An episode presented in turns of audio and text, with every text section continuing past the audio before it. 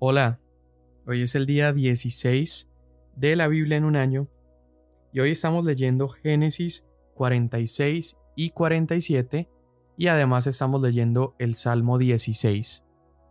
Y nos habíamos quedado en la historia en los hermanos de José regresando a Canaán para traer de regreso a Israel o a Jacob, llevarlo a Egipto con ellos.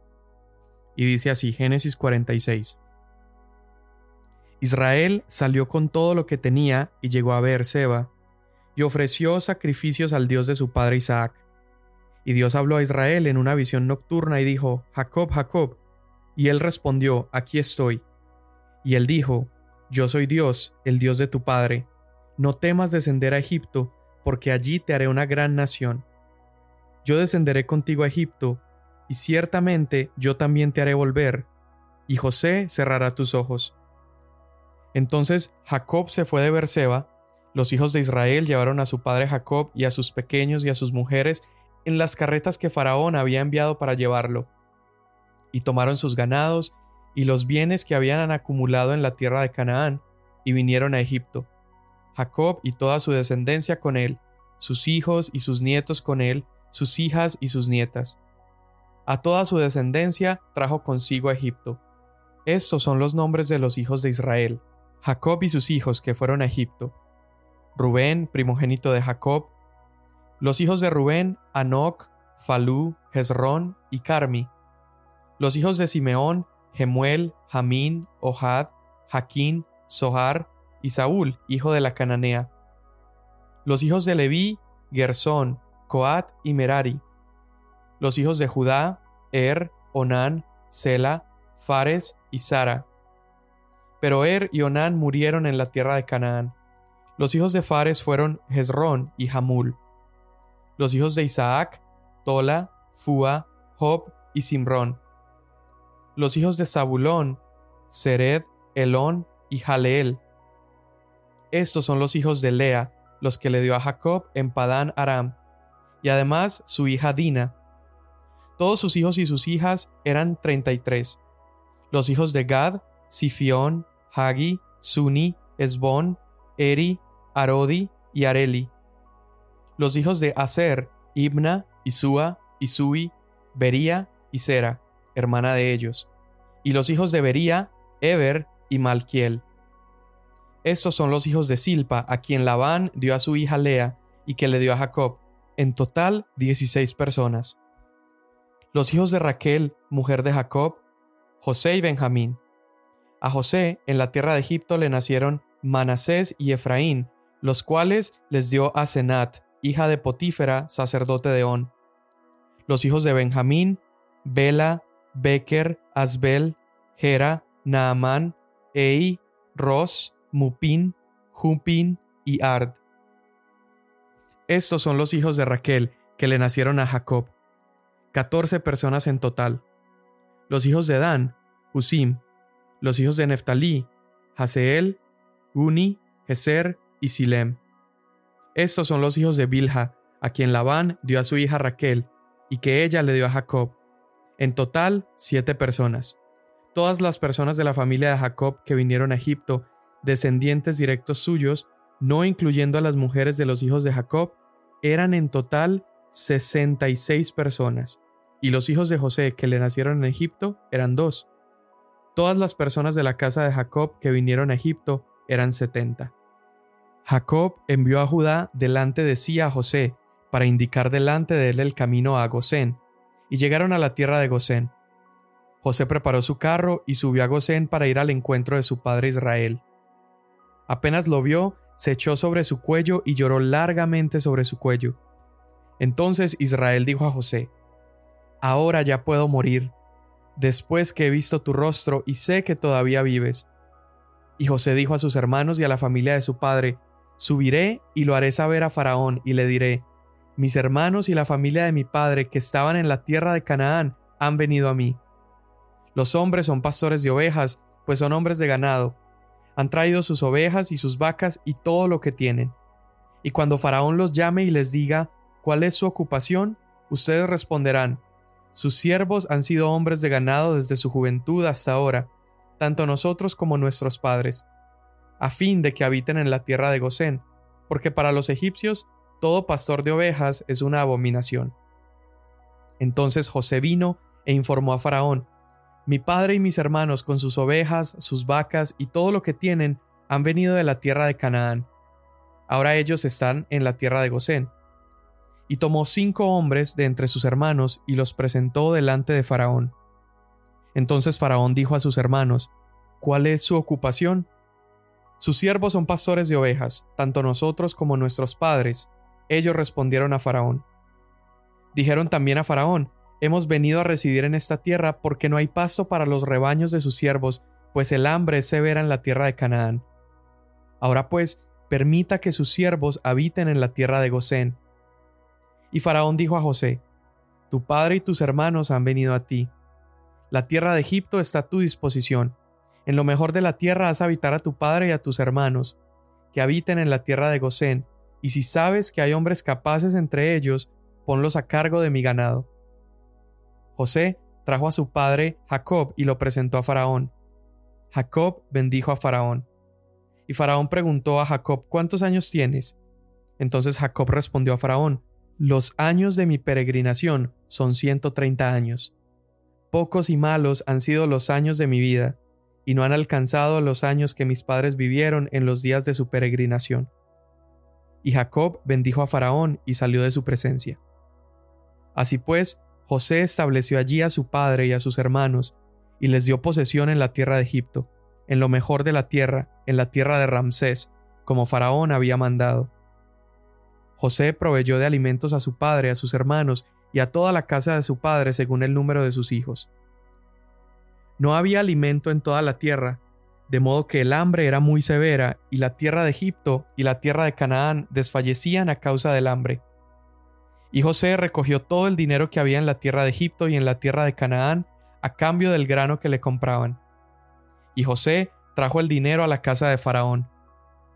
Cuando se acabó el dinero en la tierra de Egipto y en la tierra de Canaán, todos los egipcios vinieron a José diciendo, Denos alimento, pues, porque hemos de morir delante de usted, ya que nuestro dinero se ha acabado.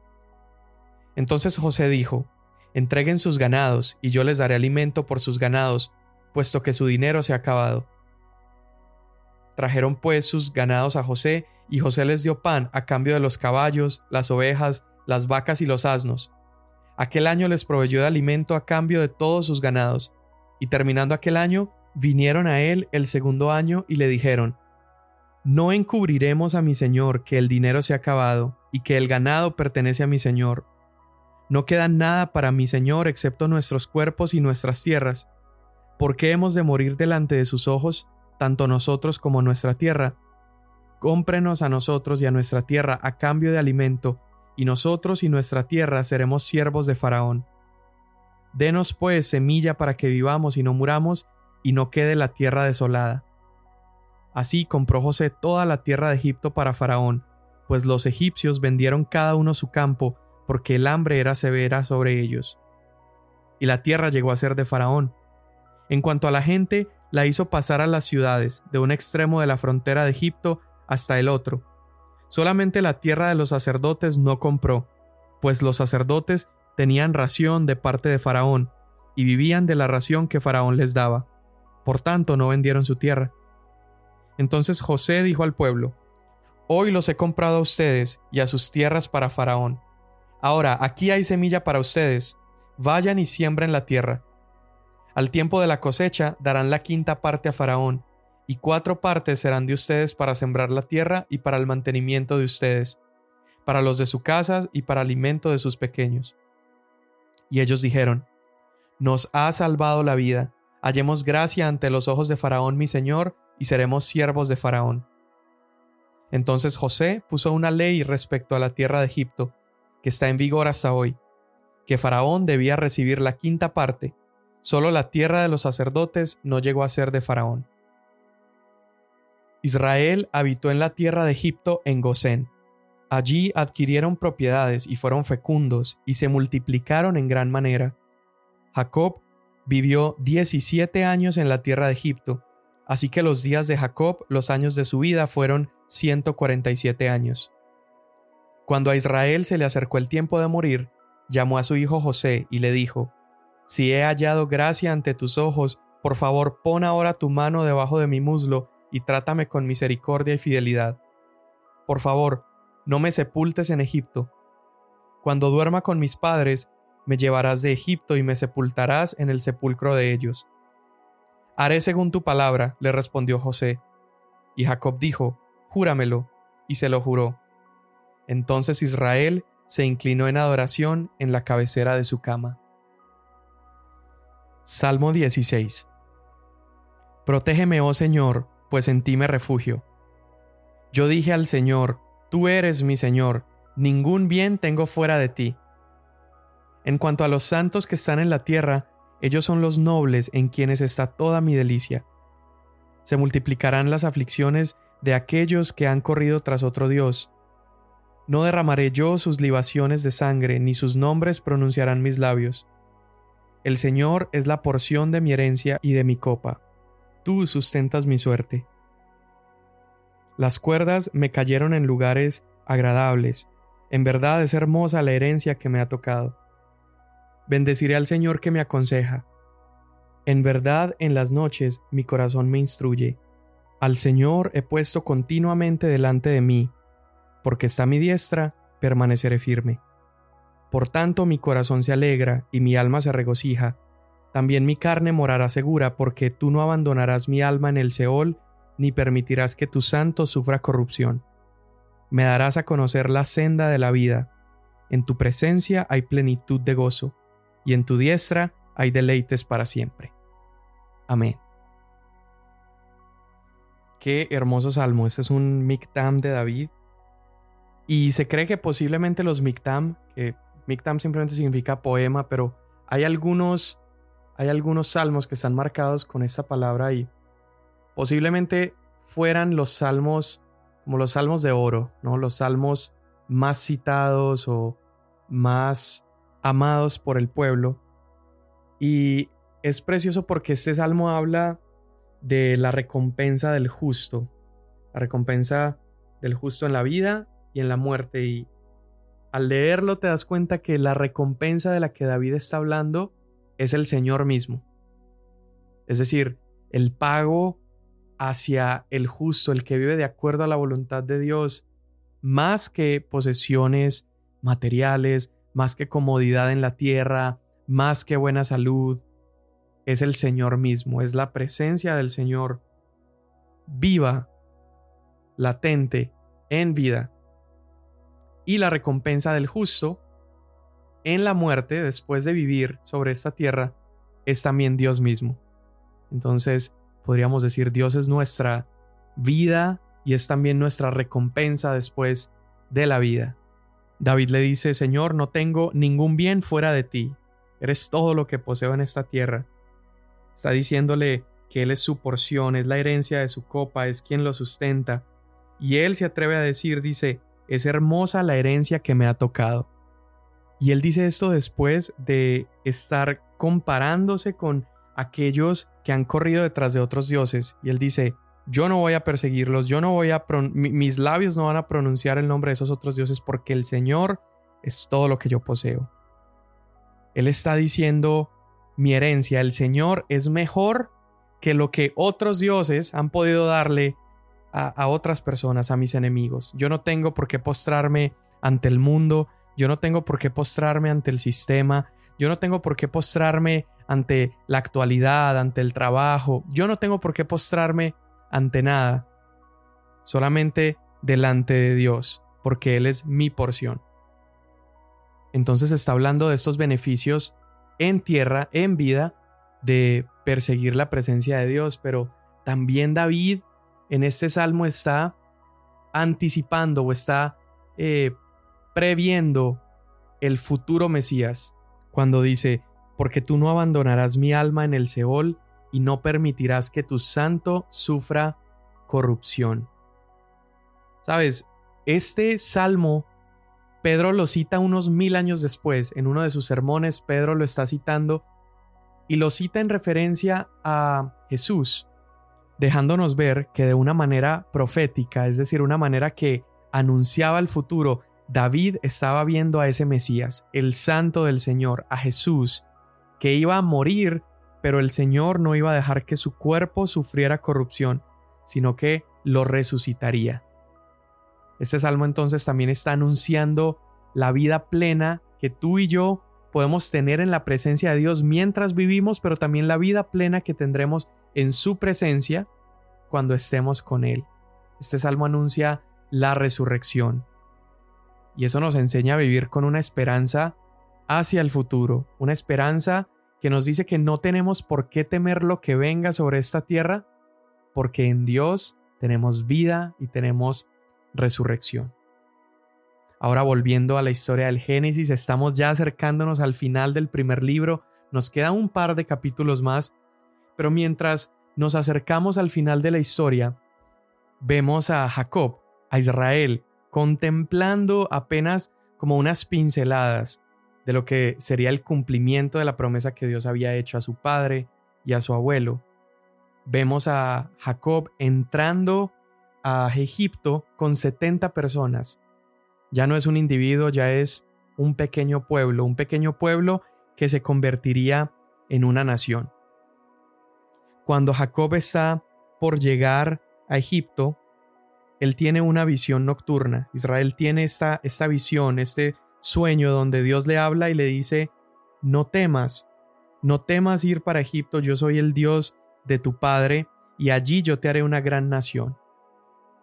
Y esta es una manera de Dios rectificar su compromiso con Él, a pesar, una vez más, de toda la maldad que sus hijos habían cometido, a pesar de que las circunstancias en la, en la nación no se veían favorables, había escasez, e Israel seguramente, como nosotros, fácilmente olvida las palabras de Dios y olvida las promesas de Dios. Entonces, viendo las circunstancias alrededor, probablemente había una pregunta y era, ¿será que esto que Dios habló a mi abuelo, a mi padre, y esto que me habló a mí, ¿será que Dios puede cumplirlo en medio de esta crisis económica, en medio de, de esta situación?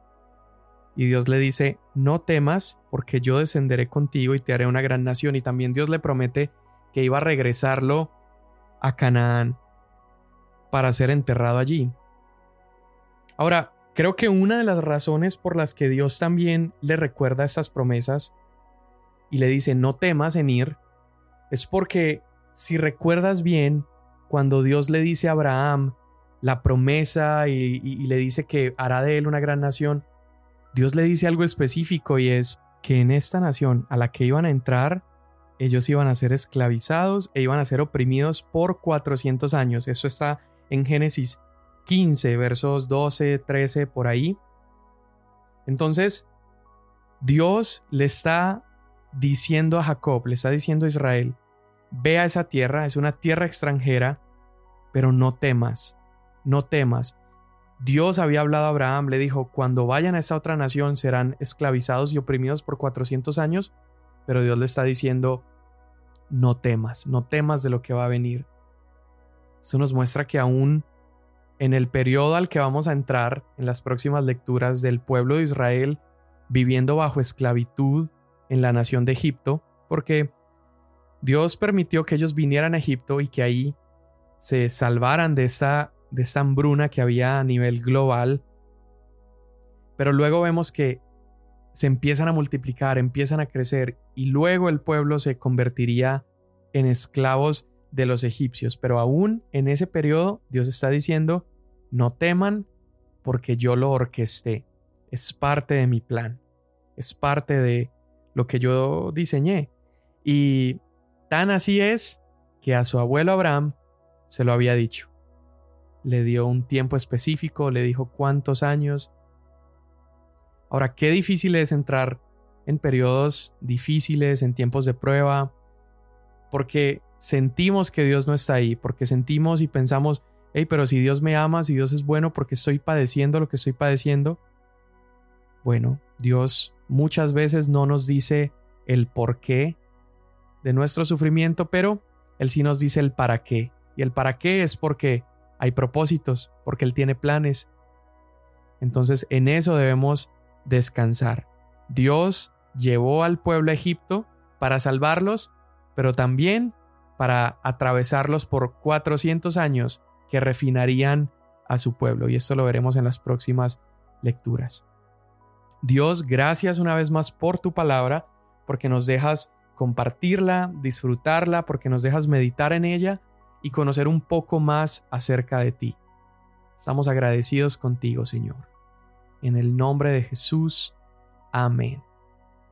Te quiero animar, si hasta ahora en el libro de Génesis has tenido alguna pregunta, algo que quisieras clarificar, no dudes en escribirme y ahí con mucho gusto podemos conversarlo. Mañana nos vemos.